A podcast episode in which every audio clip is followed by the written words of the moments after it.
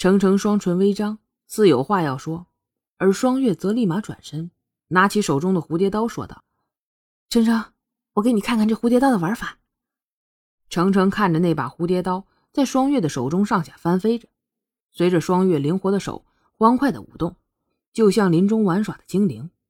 程程看双月认真的玩着手中的精灵，眼中的欢快之色不言而喻，眼底还有淡淡的成就感。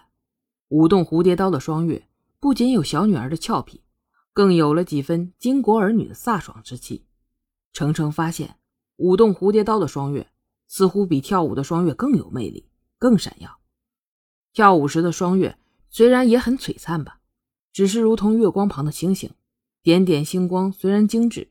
不过未免暗淡了，少了几许个性；而舞动蝴蝶刀的双月，则如天边的一颗孤星，清冷孤傲，闪亮夺目，仿佛月华如水的天空中的一颗明珠，让人不禁侧目。舞动蝴蝶刀的双月，能让人感觉到他的欢快，他的得意，他的活力。不知为何，程程心底响起一个声音：这才是真正的双月。一个华丽的收势。蝴蝶刀的刀意乖乖的收拢，哎，怎么样，程程？双月得意的看向程程，嗯，很美。我从来没想过，这武器也可以舞得这样美啊！程程由衷赞叹道：“ 我也这样觉得。”双月一脸欢快，程程没想到双月会如此回答，不过看到双月开心的样子，也就释然了。生活在二十一世纪的双月。已经习惯了别人的夸奖，那个时代竞争激烈，是要大家尽情的展示自己的，自然双月也就不习惯谦虚了。只是来到这边以后，双月一直压抑自己的个性，今儿个大概是太高兴了，才会一时忘情，表现出本性来了。那你们几个刚才看清楚了吗？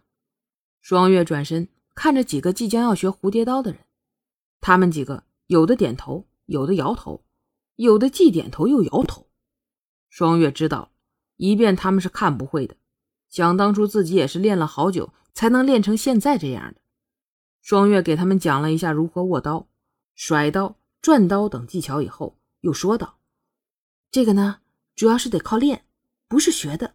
我能讲的就只有这些了，你们就要多多练习了。当然，手法细节还有不懂的，你们可以问我。”现在的双月。又有了几分当老师的感觉，这种感觉还蛮不错的。月儿，差不多就好了，你也别累着。”程程关切的说道。“啊，没事儿，我知道。”双月已经开始专注当老师了。“呃，月儿，对不起，我还有事儿，我得先离开。”程程有些歉意的道。“啊，没关系，你先去忙吧，这里就交给我了。”双月给了程程一个灿烂的笑脸。那行，那我就先走了。程程又看了那五个人一眼，你们一切听楚姑娘的，要像尊重我一样尊重楚姑娘。程程特意强调了“尊重”二字，这些细节一点点的打动了双月。程程在看到他们几个人恭敬的点头以后，才放心的离去了。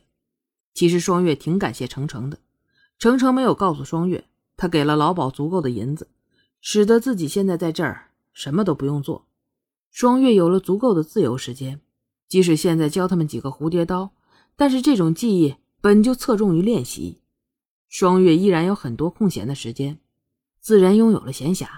双月可以抓紧时间研究一下自己最感兴趣的事儿了，比如这个时代的武术。虽然这个时代有很多武术高手，可是双月一时半会儿也找不到这样的师傅啊，只能找一些三流武功的书籍自己瞎琢磨了。这段日子。双月过得很惬意，这几个学蝴蝶刀的人都很聪明，一点就通，所以几乎双月没什么事儿。而双月则将自己找到的三流武功和自己的跆拳道结合，倒是提升了自己跆拳道的威力了。快乐的日子总是过得很快，转眼半个月过去了，程程举办的宴会日子也到了，而双月来到这里已经将近两个月了。今天是双月第一次出堂。程程将双月带到了程程的家，双月新奇看到这里的一切，毕竟这是双月来到这个世界以来第一次看到百花楼以外的地方。程程的家很大，可能是今天有宴会的关系吧，装饰格外的漂亮。而程程今天也是一身盛装。各位朋友，感谢大家给程某的面子，今天前来赏光，我在此敬大家一杯。